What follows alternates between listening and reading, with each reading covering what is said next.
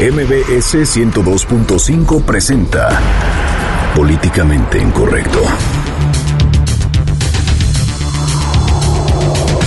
Se registra una riña en el penal de Topo Chico allá en Nuevo León el mismo día del primer informe de actividades del gobernador Jaime Rodríguez el Bronco. Y el presidente de la Comisión Anticorrupción del PAN, Luis Felipe Bravo Mena, ya señaló las razones de por qué le fueron retirados los derechos partidarios de manera temporal al exgobernador Guillermo Padres. Y presentan en la Asamblea Legislativa una iniciativa para visibilizar y regular el trabajo sexual en la Ciudad de México. Platicaremos con el diputado Víctor Hugo Romo al respecto. En Twitter con el hashtag políticamente incorrecto y en mi cuenta personal, arroba Juanma Pregunta, estaremos al pendiente de todos sus comentarios. Y en estos momentos lanzamos la pregunta de este día. ¿Está a favor o en contra de la iniciativa para regular el trabajo sexual en la Ciudad de México? Y la Comisión Permanente del Congreso de Veracruz ya aprobó anoche, por siete votos a favor y tres en contra, el nombramiento de Flavino Ríos Alvarado como gobernador interino en el estado de Veracruz. Bienvenidos, esto es Políticamente Incorrecto.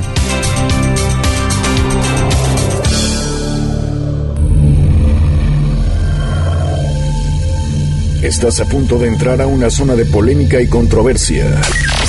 Una zona de discusiones álgidas y análisis mordaz. Estás entrando al terreno de políticamente incorrecto. Entra bajo tu propio riesgo.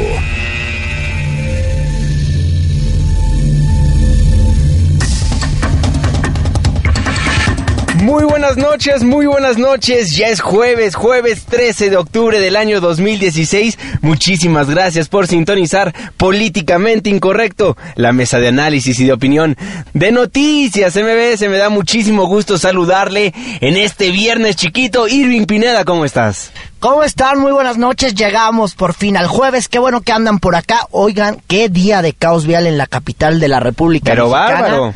Bueno, todo por cortesía de los campesinos y decenas de personas más que estuvieron manifestándose hoy. Qué complicado, en verdad. Qué bueno que andan por acá. Vamos a cerrar juntos y bien informados. Pues ya eh, prácticamente la semana. De una vez nos vamos poniendo en la misma frecuencia en las cuentas de Twitter, arroba Juanma Pregunta, arroba Irving Pineda. Y también vale la pena que nos echen una llamada al 5166-1025. Así que arrancamos en este momento. Oye, Irving Pineda, quisiéramos hablar de otra cosa que no fuera seguridad, pero en los últimos días, en los últimos meses, hay que decirlo, parece que se pinta de rojo nuestro país. Sí, si no es Chana, Es Juana. Y bueno, sí, complicado. Fíjate que quien andaba, los que andaban de fiesta porque iban a escuchar por primera vez el mensaje de su gobernador, eran pues los amigos de Nuevo León, pero fíjate que Hubo una riña de nueva cuenta, ocurrió en el penal de Topo Chico, dejó un reo muerto y ocho más heridos, siete de ellos pues son atendidos en el hospital universitario, así lo dio a conocer Josafat Quiroga Mendoza,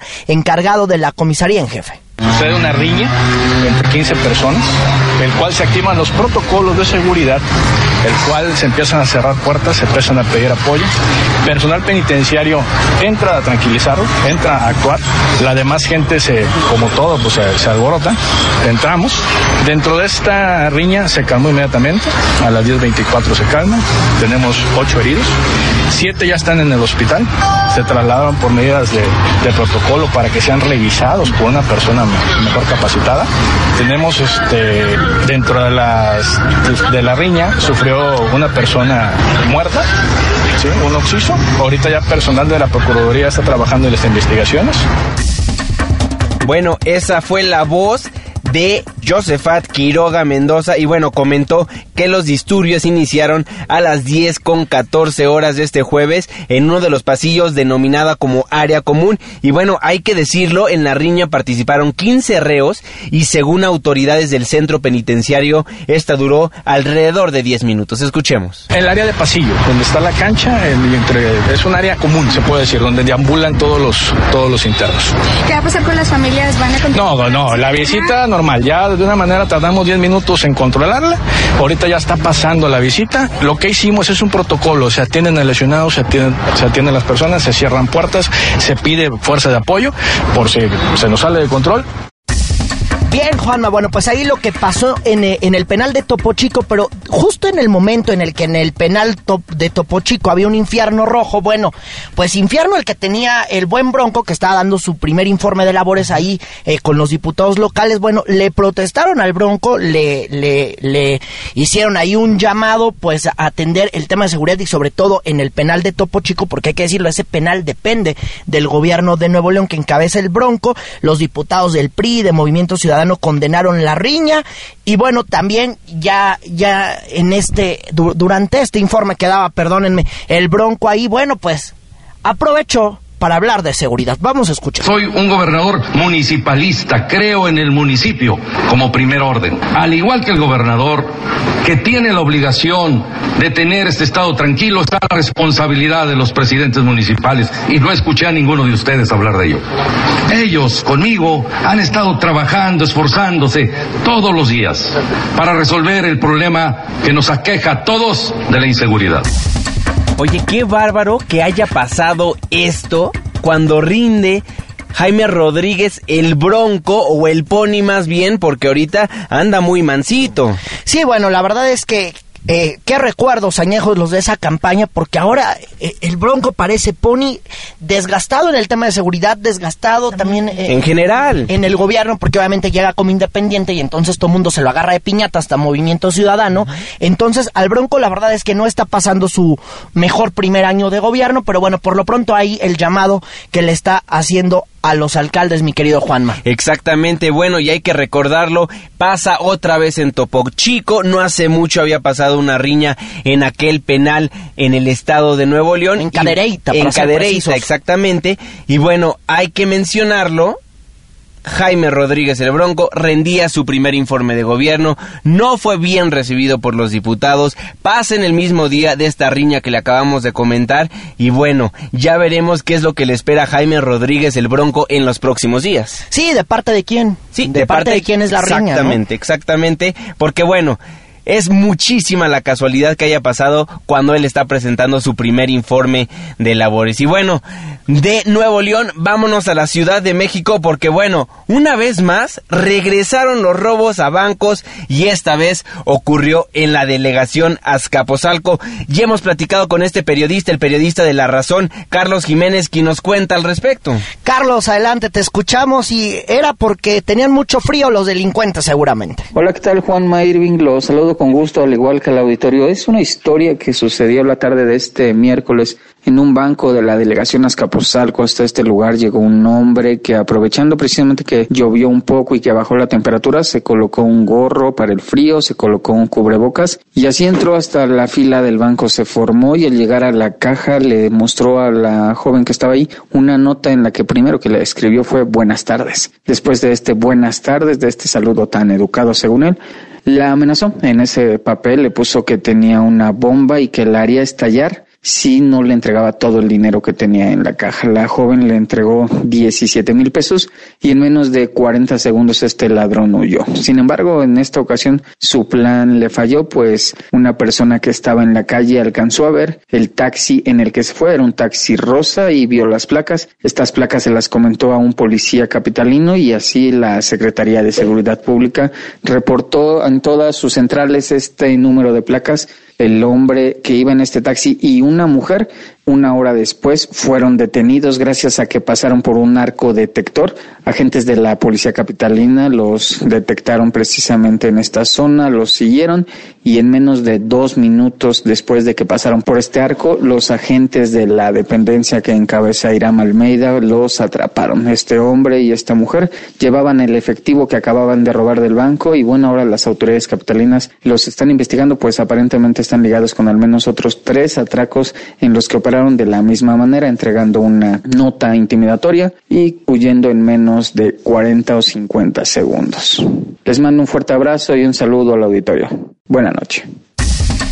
Muy completo tu reporte, Carlos. Y bueno, hay que decirlo, sí pudieron ser detenidos estos delincuentes y ya están siendo investigados por autoridades de la Procuraduría Capitalina, Juanma. Exactamente. Oye, y empresarios del país ya pidieron a todos los gobernantes crear un pacto por la seguridad entre todos los gobiernos. Y fue Juan Pablo Castañón, el presidente del Consejo Coordinador Empresarial, pues quien lo propuso a nombre de todos los empresarios. Ya se habían tardado, pero por fin el sector empresarial ya está harto. Escuchemos. En donde todos seamos eh, corresponsables. Por eso es el llamado desde el Ejecutivo Federal, los ejecutivos estatales y municipales, el Poder Legislativo y el Poder Judicial, que tienen una responsabilidad y acciones que hacer en concreto.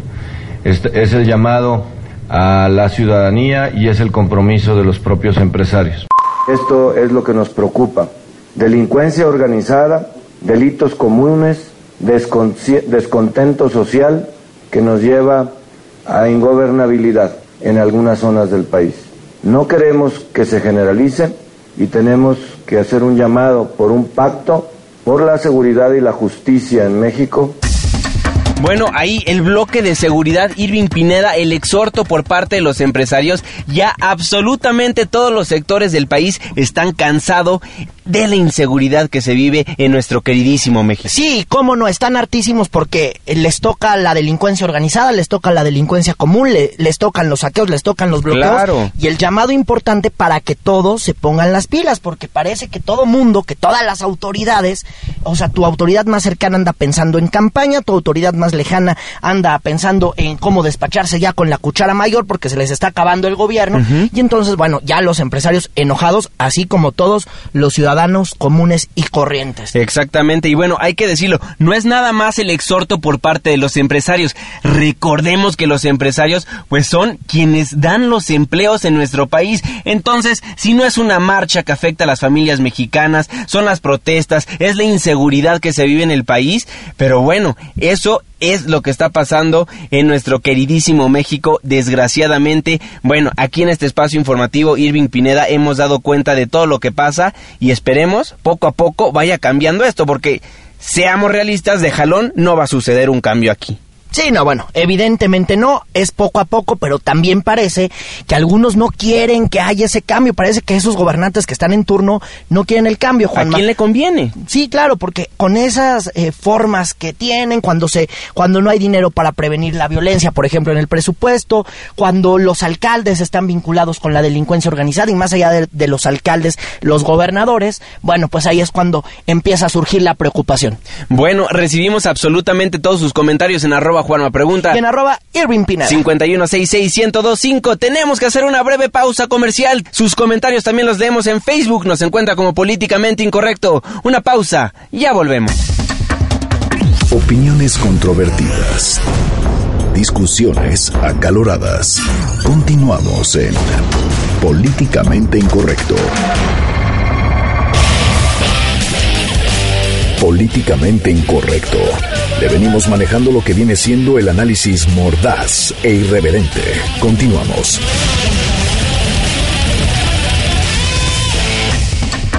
Amigos, estamos de vuelta en Políticamente Incorrecto a través del 102.5 de su frecuencia modulada. Muchísimas gracias por ser parte de la controversia. Nuestras cuentas de Twitter, arroba Juanma Pregunta. Arroba Irving Pinada. 5166125 Facebook como Políticamente Incorrecto. Bueno, Irving Pineda, le dábamos a conocer el día de ayer a nuestro queridísimo auditorio de los caídos de estos personajes innombrables que, bueno, se han despachado con la cuchara mayor, como tú lo has comentado en diversas ocasiones y ahora, pues bueno, con fuero, pero ya se van del gobierno, que es el caso de Javier Duarte de Ochoa. Sí, vamos al día después de después del caído, que es como caído a medias, ¿eh? la verdad. Eh, la comisión permanente, los diputados que conforman la comisión permanente, aprobaron anoche por siete votos a favor, sí, los siete votos priistas, eh, pues para que llegara al cargo Flavino Ríos. Y ahí también le tomaron protesta. Vamos a escuchar. Protesto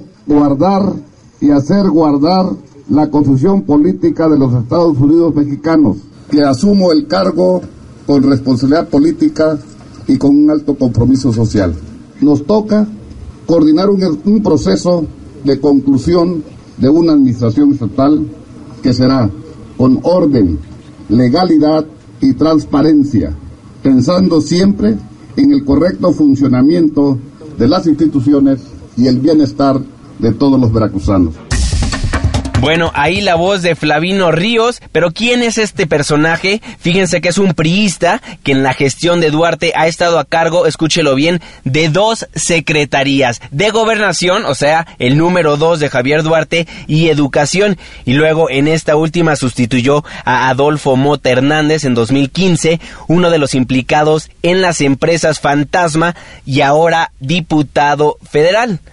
Sí, bueno, oye, eh, Juanma, hoy que fuiste a San Lázaro, ¿no viste a este impresentable? No, ni, ni, lo quiero ver, imagínate. No, bueno, cuídate la cartera. Si tú te vas seguido a San Lázaro, cuídate la cartera, porque bueno, estos nada más andan viendo que se andan robando. Oye, y esta mañana Flavio Ríos realizó sus primeros cambios en el gabinete, en el salón de banderas del Palacio de Gobierno, él ya despachando ya como, como, como mi rey, porque Ah, así es en claro. los estados, como mi rey, ya, eh, bueno, pues le tomó protesta a Genaro Mejía, mi querido Juanma. Sí, exactamente, le tomó protesta a Genaro Mejía, quien es el nuevo secretario de gobierno, es decir, lo está reemplazando en el lugar de Mejía, quien era subsecretario de gobierno designó a Víctor Garrido. Ahí los cambios al momento, pero bueno, ya hay reacciones. Sí, claro que sí. Hoy los perredistas rechazaron, pues sí, el nombramiento de Flavino Ríos, qué nombre tan más raro, de Qué Flavino horrible. Ríos, como el hombre que sustituye a Javier Duarte. Por la mañana ofrecieron conferencia de medios. Vamos a escuchar a Rosa María Cabrera, que es una de,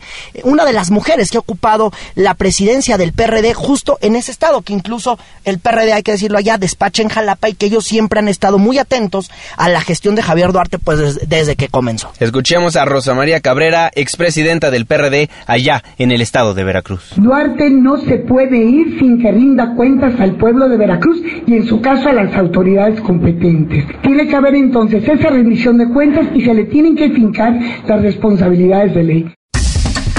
Oye, Irving, y bueno, nosotros como buenos periodistas que somos, nos desplazamos por toda la ciudad para agarrar las reacciones de quienes son la voz de algunos de los servidores públicos, la voz de la gente, y en esta ocasión platicaste con Isael Cantú, quien fuera presidente del PRD en aquella entidad. ¿Qué les parece si escuchamos la entrevista que le realizaste? Ha presentado, bueno, pues diversas acusaciones del nuevo gobernador que quedó en sustitución de Javier Duarte, que es Flavino Ríos. Oiga, ¿por qué no le gusta el nuevo gobernador? Bueno, lo conocemos, los políticos veracruzanos nos conocemos todos. Él era diputado local, sí, llegó a ser presidente municipal también en el sur del estado y a lo largo de su carrera como servidor público nunca ha habido resultados que realmente beneficien a la comunidad. Hoy como secretario de gobierno él tenía bajo su mando las fuerzas de seguridad y fue capaz de golpear, por ejemplo, a los pensionados, que casi todos ellos son mayores de edad, que su único delito era exigir que el Instituto de Pensiones del Estado, al cual por cierto han sacado, saqueado ese tipo de, ese grupo gobernante, exigían que les pagaran sus salarios. No se los pagaron, los golpearon. Pero lo más grave, y esto es bien importante, Irving, es que anoche, al cuarto para las doce, como lo hacen todos los bandidos en la oscuridad, siete diputados secuestraron la soberanía del pueblo de Veracruz y lo nombraron a él de secretario de gobierno a gobernador sustituto. ¿Y por qué me atrevo a decir que han secuestrado la soberanía del Estado? Porque ellos, con la mayoría de su grupo parlamentario, lo que han venido haciendo a lo largo de la historia es modificar la Constitución para crear ese producto de leyes que no representan la voluntad de la ciudadanía, ni mucho menos un buen gobierno. Entonces, después de que Tres millones de veracruzanos fuimos a las urnas para votar y de cada tres, dos votamos en contra del PRI. Ellos deciden poner a un gobernador sustituto para taparle a Duarte lo que nosotros estamos llamando su huida y no estar enfrentando las acusaciones de corrupción que están perfectamente fundamentadas ante los tribunales.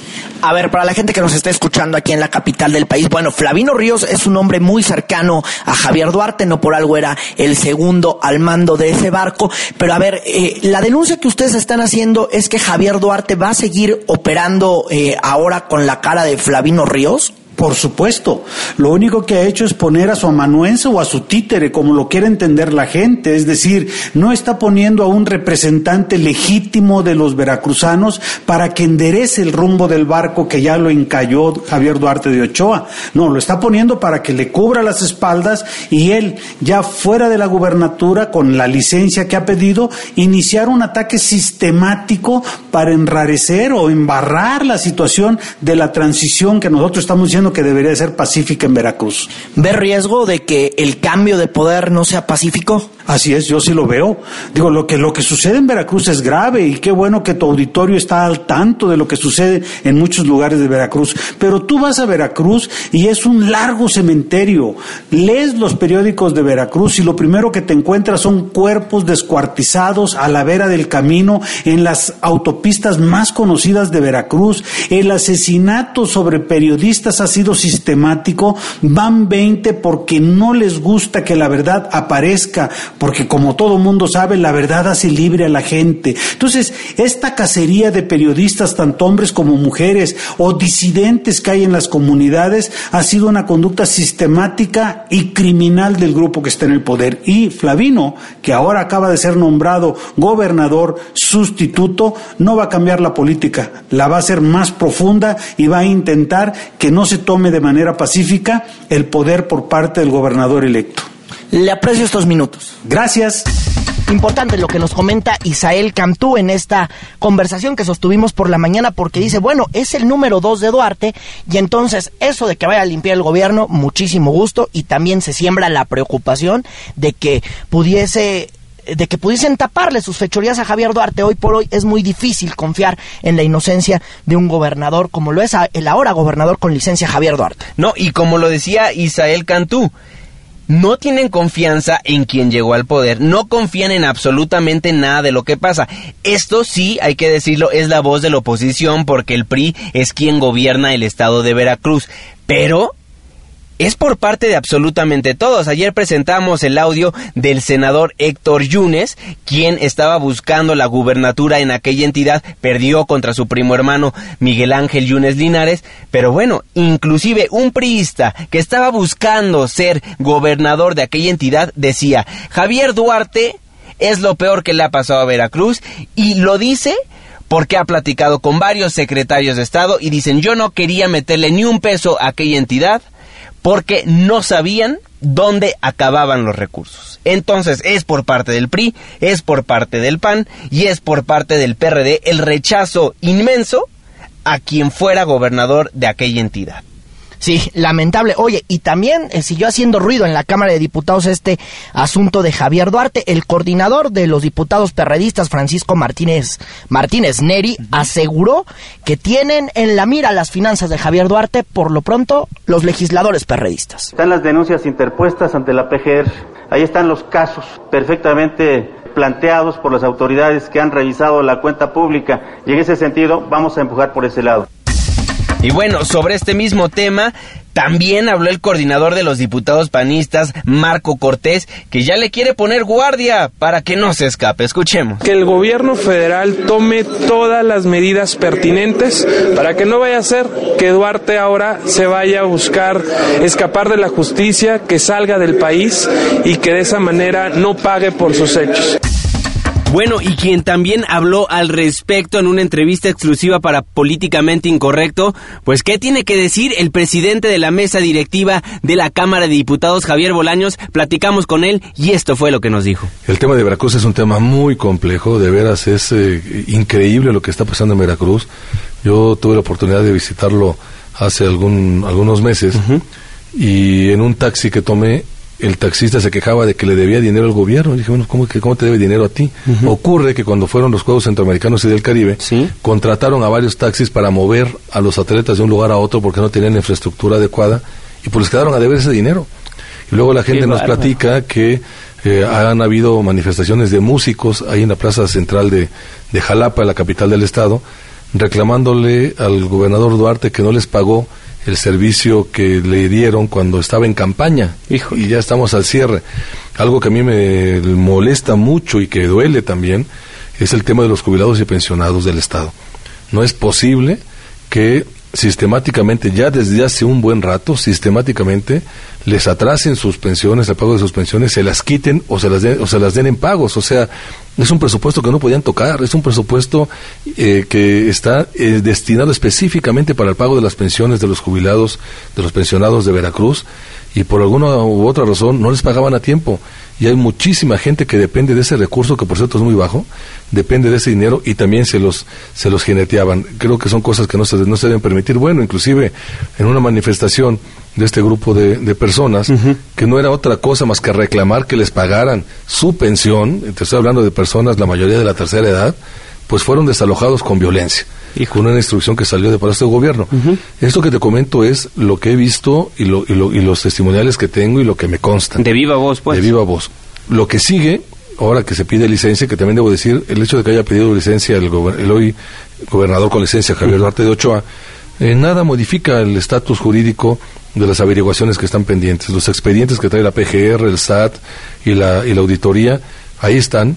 Lo que yo digo como presidente de la mesa directiva es que ojalá y la actuación de la Procuraduría eh, se dé con total transparencia, que las argumentaciones que sustenten las conclusiones a las que va a llegar y las decisiones que va a tomar no dejen lugar a dudas. Hoy más que nunca necesitamos una Procuraduría que le dé certeza a los mexicanos si alguien tiene culpas del partido que sea, el Estado en que se encuentra, tiene, tiene culpabilidad respecto al manejo de los recursos públicos, que la pague. Pero si también se han dado señalamientos o se hubiesen se, eh, intentado manifestar culpa, eh, culpas en un ánimo de venganza política o en un ánimo de desgaste hacia, hacia un rival, uh -huh. pues también que se diga. Yo creo que eh, hoy lo que México necesita es certeza. Hay cosas que son inevitables, que son cosas que no se pueden ocultar, como lo que platicamos de tremendas deudas que no se justifican en ningún lado, y no claro. solamente en Veracruz, en varios estados de la República, y ahí sí debe haber responsables, y ojalá nos den el nombre y el apellido, pero además también los veamos donde deben estar. ¿Qué tal, eh? Bueno, y el tema de si Javier Duarte tiene fuero o no, también nuevamente, una vez más, volvió a llamar la atención de los legisladores, por ello diputados del PAN, PRD, Morena y Movimiento Ciudadano pues hicieron un frente para impulsar los juicios de desafuero del ahora gobernador con licencia Javier Duarte. Escuchemos cómo lo dijo el panista y diputado Jorge Triana. Habrá pedido licencia, pero sigue ostentando el cargo de gobernador constitucional con licencia. Por lo tanto, sigue siendo sujeto de juicio político. Y queremos anunciar que vamos a empujar con toda determinación y con toda energía estos juicios políticos. Pues sí, Javier Duarte debe enfrentar un juicio o están agilizando los juicios para quitarle el fuero, porque entonces con licencia, pero con licencia y fuero. Entonces, sí, pues, sí, sí, los dos. Ahora sí que al dos por uno. Oye, y fíjate que hoy también, hoy el presidente municipal de Boca del Río, que es Miguel Ángel Yunes Márquez, obviamente panista, y 20 alcaldes más acudieron a la PGR de ese estado para presentar una denuncia, pues al gobierno de Javier Duarte, sobre todo a esta parte que tiene que ver con la dependencia encargada de repartir el dinero, uh -huh. con la Secretaría de Finanzas, porque imagínense que nada más el recurso no les cae para las obras de los municipios. Vamos a escuchar. Eh, estamos presentando la denuncia. Son 20 municipios. Cada uno trae su denuncia en específico. Hay unos que son de fondos federales, como Prodere, que son precisamente para obras que vienen etiquetados específicos para un tema. Y por otro lado, algunos que no les ha llegado las participaciones federales, sobre todo el Fondo de Infraestructura Social Municipal, el FISEM, que no han entregado desde hace ya dos meses. Es contra Cefiplan y contra los que resulten responsables. La vez pasada que presentamos esta denuncia, se nos dio el dinero al otro día, entonces estamos esperando que pase exactamente lo mismo, ¿no? Porque saben que es un delito del cual no van a poder escapar. Bueno, lamentable lo que está pasando allí en Veracruz.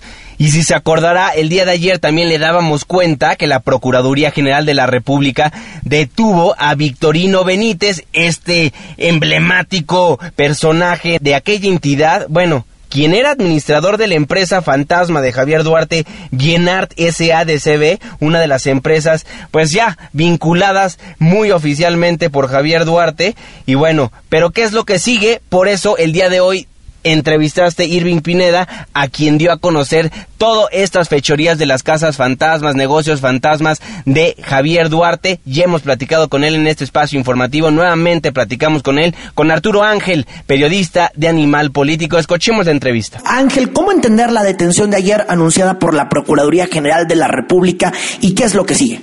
Hola, bueno, antes que nada, saludos a todo el auditorio. Eh, pues sí, mira, con la sorpresa de que en realidad eh, es la primera detención que se hace pública, pero ya había otras siete personas que en su momento fueron detenidas, es decir, tenemos hasta el momento a ocho personas a las que la PGR, digamos, coloquialmente ya les ha echado el guante. ¿Y quiénes son? Se tratan básicamente de las personas que fungían como representantes legales de estas empresas eh, fantasma, es decir, las personas que literalmente firmaron los contratos, ¿no? Eh, los contratos que les dio el gobierno de Veracruz por pues ya eh, eh, productos como paquetes de cemento, como despensas, como útiles escolares eh, y de los cuales pues no hay prueba realmente de que hayan sido entregados. El SAT ha hecho una investigación, incluso requirió a estas empresas que se presentaran en las oficinas del SAT luego de que no las encontró en sus domicilios, como tú ya bien lo mencionaste, y pasaron las semanas y no se presentaron. Por lo tanto, en términos fiscales para el SAT, todas estas operaciones que ellos, eh, que estas empresas dijeron ofrecer son inexistentes. Entonces, hay una responsabilidad que inicia en estos representantes legales de estas compañías que, digamos, es el primer eslabón o el primer paso. Es decir, ellos firmaron los contratos y en su calidad de representantes legales de las empresas, es decir, ellos son los responsables eh, legalmente de estas compañías que en realidad resultaron ser compañías fachadas y por lo tanto ellos cometieron pues delitos fiscales, ¿no? al dar eh, datos falsos de domicilios o de objeto social a, a, lo que se dedicaban estas empresas y por eso es que la PGR está procediendo en este momento contra ellos. Pero digamos, es el primer paso, es decir, eh, eh, esto se desprende de 32 denuncias que interpuso el SAT ante la Procuraduría, si no mal recuerdo, en julio, y, que ya llevan dos, tres meses en integración y, y es en lo que está actuando la Procuraduría además está buscando a 15 personas más que están relacionadas con otras 15 empresas y que evidentemente también se trata de los representantes legales. Hay órdenes de localización y de aprehensión que se tienen que cumplir. Y vamos, se estaría agotando esta primera eh, fase Irving. Sin embargo, hay que recordar que va a venir una nueva denuncia del SAT del caso también. A ver, entonces están buscando a 15 personas más, además de las 8 que ya están eh, pues rindiendo su declaración y ya están en el bote. Entonces falta una nueva denuncia del SAT. Esta nueva denuncia del SAT, ¿en qué consiste? Esta nueva denuncia ya es contra funcionarios del gobierno de Veracruz, porque al no encontrarse las empresas, pues evidentemente el SAT concluye que las operaciones no existieron y hay una responsabilidad de las personas o de los funcionarios que avalaron estas facturas, porque hay facturas, hay dinero que, que se etiquetó para eso y entonces hay un delito eh, en el Código Fiscal que, que involucra a las personas que falsamente amparan operaciones en facturas que, que, realmente eh, corresponden a empresas que no existen. Entonces lo que hará el SAT es presentar una denuncia en contra de los funcionarios que resulten responsables del gobierno de Veracruz eh, y, que avalaron todas estas operaciones con empresas que evidentemente no existen. Se presentará la denuncia eh, y la PGR hará las investigaciones que correspondan por delitos fiscales también en contra de los funcionarios. Ahora, de forma paralela, ya eh, la Fiscalía, bueno, la Auditoría de Veracruz presentó una denuncia en la Fiscalía contra servidores públicos del Estado de Veracruz, esto por posibles actos de corrupción ya directamente relacionado con haber adjudicado eh, contratos a compañías que además hay que recordar, no solo es, no es que no existan en su domicilio fiscal, sino que los empresarios detrás de estas compañías tampoco son empresarios, son personas de bajos recursos que pues aceptan haber dado una firma o algo, pero ni se enteraron y evidentemente ahí hay una operación detrás que es la que se tiene que esclarecer. Abusando como siempre de la pobreza. Arturo Ángel, te aprecio estos minutos. De nada, Irving, un saludo a ustedes y pues vamos a seguir dándole seguimiento al caso.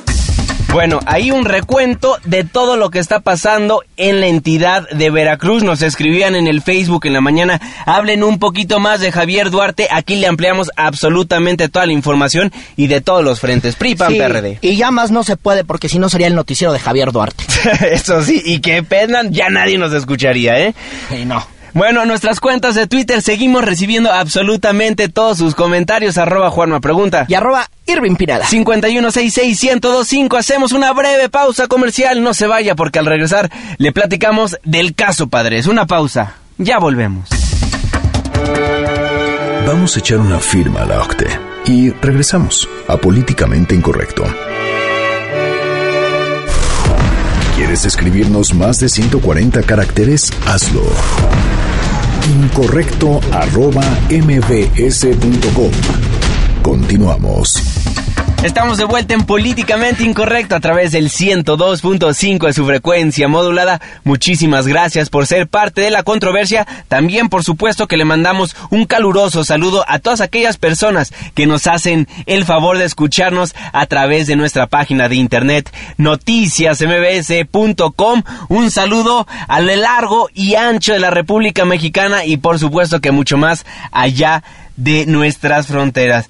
Bueno, Irving Pineda, amigos del auditorio, el presidente de la Comisión Anticorrupción, Luis Felipe Bravo Mena, pues señaló por qué le fueron retirados los derechos partidarios de manera temporal al exgobernador Guillermo Padres. Ayer en vivo y en directo esta información pasaba, nosotros se la dimos a conocer, pero era a través de un simple boletín, pero ya salió Luis Felipe Bravo Mena, el presidente de esta comisión antimoches del CEN del PAN, y dijo que se lo retiró por las siguientes razones. Nosotros lo que hemos valorado para tomar esta decisión de suspensión de derechos es que hay un daño a la imagen y a la buena fama del partido y que mientras eh, se resuelven las cosas de fondo, es decir, hasta que no se demuestre que hay culpabilidades, se podrán tomar otro tipo de decisiones y de sanciones, pero en tanto presumimos inocencia. Pero el hecho es que tenemos ya un daño a la imagen del partido, por lo tanto, como medida cautelar,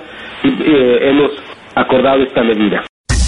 Bueno, ahí lo que dice Luis Felipe Bravo Mena, entonces por lo pronto no le puede, no lo pueden culpar, pero como daña la imagen del partido, pues mucho gusto, ya casi casi no es panista. Y sobre este mismo asunto también habló hoy con varios reporteros el senador Ernesto Rufo, que también pertenece a esta la comisión antimoches, y fue cuestionado sobre la tardanza para quitarle los derechos partidistas, pues a este impresentable blanquiazul es la consecuencia de una averiguación que ya contiene mucho tiempo, pero que todo tuvo que aguardar la legalidad del Partido Acción Nacional. Tuvimos que modificar estatutos, pedir eh, un reglamento que nos lo autorizara el INE, cosa que el PRI no hizo. Ahí no hay este tipo de estatuto jurídico que haya tenido que ser modificado porque no lo respetan, no lo tienen.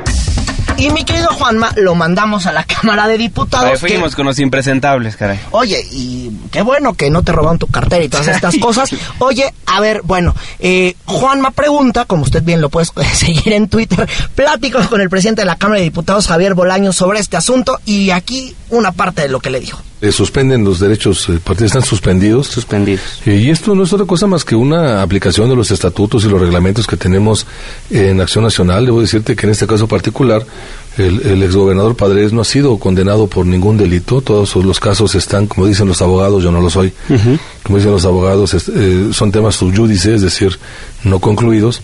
Y en ese sentido, lo único que está haciendo el partido es aplicar el reglamento y buscar eh, no ser eh, Ministerio Público, porque no lo somos, sino simple y sencillamente el que una vez que se deslinden las responsabilidades, las culpas o no que se tengan, pues entonces actuar en consecuencia. ¿Sí está sirviendo la Comisión Anticorrupción del PAN? Sin ninguna duda, eh, están actuando con mucha ética, con mucha transparencia. don Luis Felipe Bravo Mena es una persona íntegra y que eh, más allá de cualquier otra, presión, otra presión, él está actuando, como ya lo dije, con el reglamento en la mano y con los estatutos que tenemos en Acción Nacional.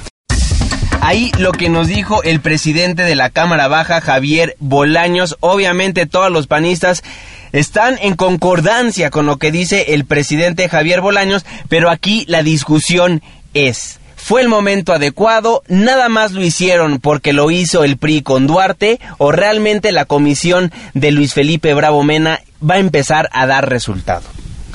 Bueno, ellos tienen menos casos, pero como siempre lo hemos platicado aquí, el proceso panista es muchísimo más diferente porque inclusive lo que decía Ernesto Rufo es que aquí sí se tuvieron que modificar los estatutos, cosa que en el PRI no, y entonces bueno, ellos dicen que buscan eh, modificar los estatutos para evitar que al final un impresentable pues le puedan restituir sus derechos partidarios, entonces por eso es la lentitud y porque además el proceso en el PAN es un poco más largo que en el proceso priista. Pero bueno, vamos a estar muy atentos. Eh, no hay tantos gobernadores, hay que decirlo, eh, panistas que tienen broncas, como si los priistas, que también dicen que en breve la Comisión de Justicia Partidaria del PRI dará un nuevo golpe. ¿Quién será? ¿El de Nuevo León o el de Quintana Roo? Uno de los dos o los dos de paquete, ¿eh? Para que el PRI se limpie tantito la imagen tan pisoteada que tiene nuestro Pero país. Ni con cloro, ni con cloro se, van a poder limpiar. Bueno, y por parte del PAN también estamos esperando a ver cómo lo resuelve el caso de quien fuera el secretario de gobierno en Atizapán, Mauro Granja, un caso que hemos estado siguiendo muy de cerca. Sí, que inclusive eh, dimos a conocer y no se nos olvida San Juan Moches, ¿eh? Sí. Don Juan Moches no se nos olvida acá. Seguimos muy al pendiente, pero bueno, Irving Pineda, eso por parte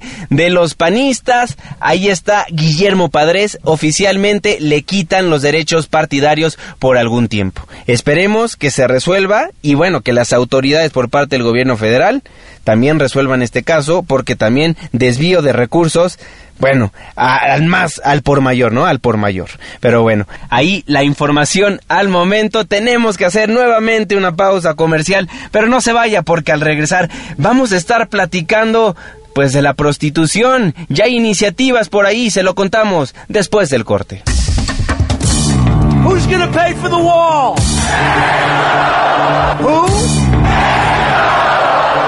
Vamos a echar adobes para el muro de Trump y regresamos a Políticamente Incorrecto.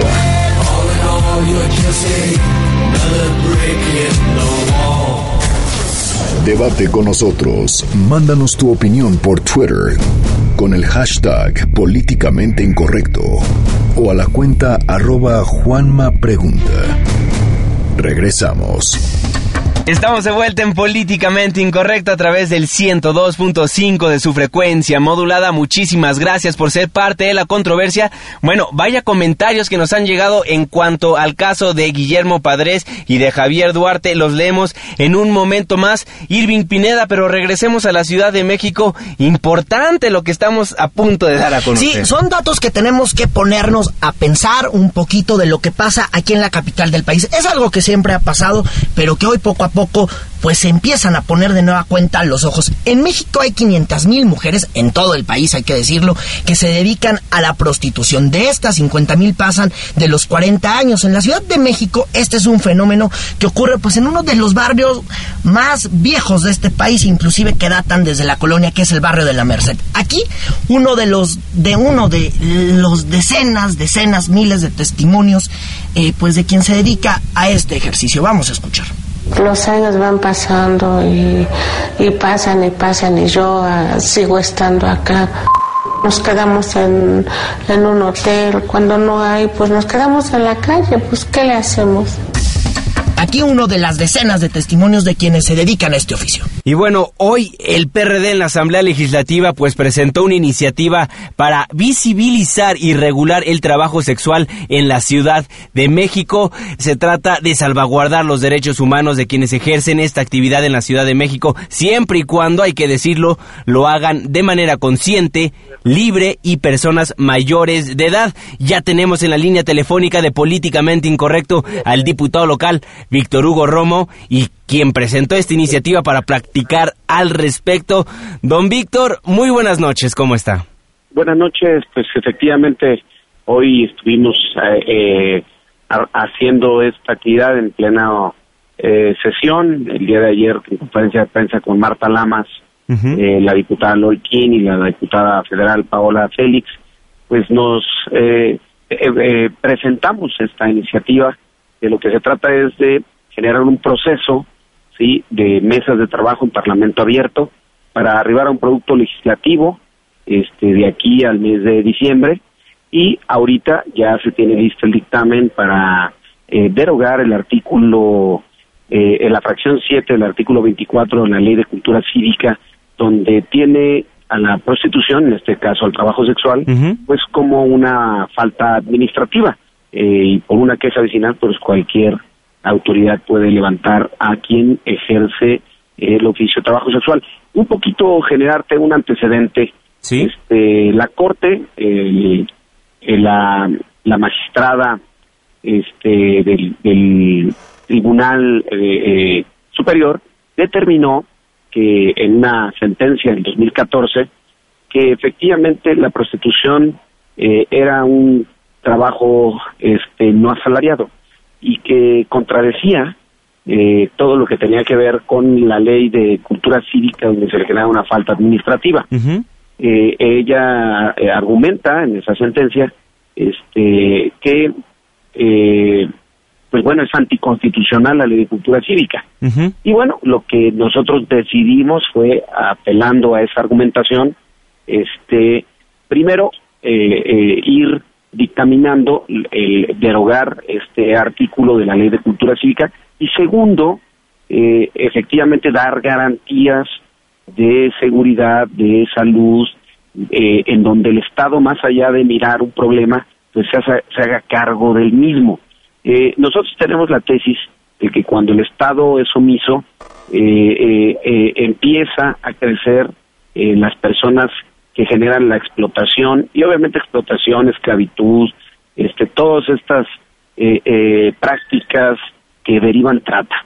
Entonces yo creo y nosotros creemos que para erradicar la trata, pues tiene que el Estado generar condiciones de seguridad, condiciones de generar un censo, condiciones de licencia, generar condiciones de garantías para quien ejerza de manera libre este, voluntaria eh, mayores de edad, pues efectivamente sea a través del Estado que genera las condiciones y no a través de terceros que se vuelven y se aprovechan por condiciones de protección de mujeres y de hombres que tienen esta actividad. Por eso, una cosa es la trata, la vamos a combatir, que es la esclavitud del siglo XXI, que hay abusadores del mismo, y otra cosa es el trabajo sexual libre, este, eh, que genera la autodeterminación de cualquier persona a ofrecer un sexo servicio, y lo que estamos planteando es de que a, a raíz de unas mesas de trabajo en Parlamento Abierto con organizaciones de la sociedad civil, organizaciones eh, eh, que, que velan por los derechos de las trabajadoras y de los trabajadores sexuales y obviamente pues las autoridades, arribemos a un producto legislativo en donde se regule, legalice y se combata la trata, pero obviamente el trabajo sexual tenga garantías. Diputado Víctor Hugo Roma, sin duda alguna va a ser un tema extremadamente controversial allá en la Asamblea Legislativa. ¿Qué le han dicho los demás legisladores? Bueno, hay dos visiones. Mira, te quiero decir que del lado conservador, eh, eh, aquellos que vinculan la prostitución al trabajo sexual directamente con la trata, en donde eh, hay un grupo que quiere abolir, la, en este caso, el trabajo sexual. Este, Y es el, el tema más conservador, argumentando que eh, eh, es directamente lineal al tema de la trata, el trabajo sexual. Y hay los liberales eh, eh, que pensamos que no, que efectivamente se tiene que combatir la trata y que la trata se incentiva por quien genera protección y quien debe dar las garantías de protección debe ser el Estado y no eh, tratantes. Entonces, en este caso, sí va a haber debate, eh, pero sí tienen derechos y hoy ya la, la Corte determinó que es un salario, es, eh, perdón, es un eh, eh, oficio asalariado y que se tiene que re- definir como un trabajo formal y que el Estado tiene que darle las garantías. Ya hay países como Holanda, eh, que es el modelo donde el Estado asume, donde el Estado revisa, donde el Estado tiene un padrón, donde el Estado genera una licencia, donde el exa- Estado exige eh, seguro médico forzoso, este, y obviamente eh, eh, regula y da licencias en el espacio público determinado. Y no es el libre albedrío y no es, eh, pues, eh, al final un grupo de personas que le generan protección a quien quiere eh, eh, ejercer este tipo de oficio. Entonces, en términos de resumen, creo que eh, hay- una economía del comercio sexual, eso hay que decirlo, que existe desde hace muchos eh, eh, miles de años, ¿no? Por así llamarlo. Y que eh, nosotros ya estamos decididos a darle un trato serio y que el Estado intervenga con políticas públicas y no con moral. Finalmente preguntarle, ¿ya se tiene previsto en esta iniciativa los lugares donde van a poder realizar este labor las personas que así lo decidan? No, será el gobierno. Nosotros vamos a dar las garantías legales y obviamente el gobierno tendrá que determinar este, los lugares, las licencias correspondientes, el sistema y obviamente los procesos para determinar eh, en, en dónde, cómo y cuándo. De acuerdo. Entonces, eh, eso será eh, una un, un tema del Ejecutivo local. De acuerdo. Nosotros tenemos que solamente generar las garantías y obviamente la legislación correspondiente para que el gobierno ejecute la política. Diputado Víctor Hugo Romo, le agradezco enormemente por habernos aceptado esta entrevista. Que tenga una excelente noche. Que te vaya bien, que tengas buena noche. Bueno, ¿qué opina usted de este tema? Recibimos todos sus comentarios en arroba Juanma Pregunta. Y en arroba Irving Pineda hay que ponerle la mira a ese tema porque es bien importante lo que se está presentando. Obviamente me queda claro que la Asamblea Legislativa, pues pues está casi casi como muriendo porque ya ven que va a haber una nueva asamblea ahora que haya nueva constitución aquí en la capital del país. Bueno, les recuerdo el Facebook, estamos como políticamente incorrecto por si nos quiere escribir más de 140 caracteres a nombre de todos los que formamos políticamente incorrecto. Se despide de ustedes su servidor y amigo Juan Manuel Jiménez. Que tengan un excelente jueves. Estás dejando el terreno de lo políticamente incorrecto. Hasta la próxima.